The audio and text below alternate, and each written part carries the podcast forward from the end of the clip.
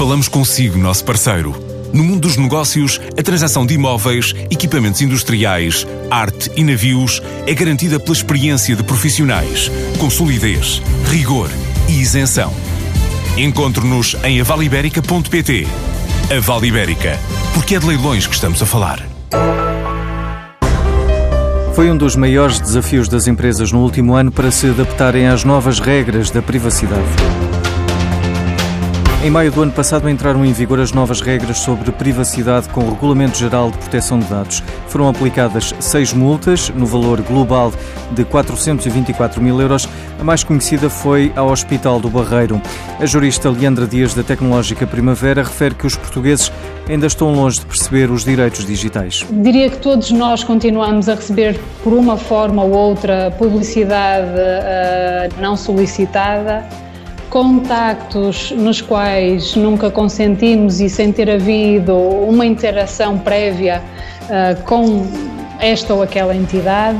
Um, muitas vezes ainda vemos que recolhem os nossos dados num impresso, mas não nos informam uh, que finalidades é que realmente aqueles dados vão servir se vão ou não ser partilhados com outras organizações. Leandra Dias acredita que ainda falta percorrer caminho para que a aplicação do regulamento se concretize na totalidade. Quase todos os portugueses uh, sabem usar a internet, todos, uh, uma grande maioria, sabe usar uh, as plataformas digitais, mas. Um, Muitos são aqueles que o, que o fazem sem conhecer exatamente o que é que está a acontecer durante aquele processo e a verdade é que, ou por desconhecimento, ou também por quase que vários anos de, de, de uma má prática, a verdade é que muitas vezes se clicam em botões sucessivamente a dar permissões e a conceder consentimentos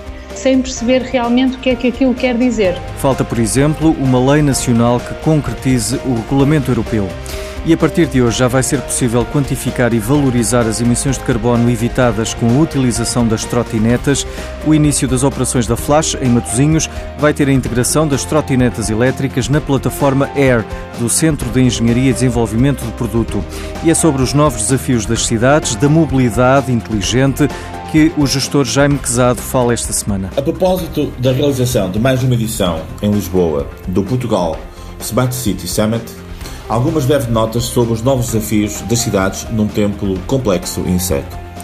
As cidades são cada vez mais, e Daniel e Leonardo falam-nos muito disso, o espaço público onde a intervenção individual se cruza com a manifestação coletiva de forma pensada e estruturada, mas também informal e criativa desde as cidades digitais às cidades inteligentes, a afirmação de uma agenda participada e colaborativa, muito centrada no papel que as pessoas possam ter na construção de novas soluções competitivas capazes de gerar um valor em termos globais.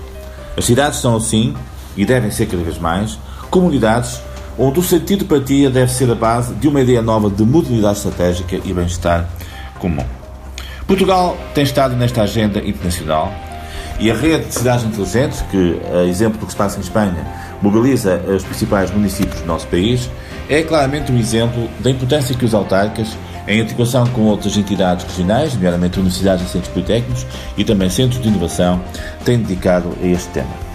Na Europa das cidades e regiões, e numa altura em que a Europa passa por um novo posicionamento uh, global, com as eleições para o Parlamento Europeu, uma nova Comissão e mais novos órgãos do ponto de vista de governação, torna-se fundamental que as cidades, e sobretudo as cidades médias, saibam assumir esse papel do ponto de vista de convergência estratégica entre os atores que acreditam no futuro, na coesão e na competitividade.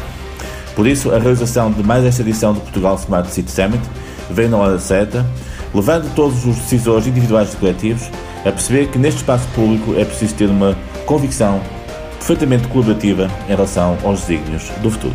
E a Câmara de Oeiras lançou o programa Oeiras Valley. O objetivo é criar o maior ecossistema de inovação de Portugal, favorecendo a instalação de empresas de áreas tecnológica, farmacêutica, nanotecnologia e de investigação. É uma espécie de Silicon Valley portuguesa.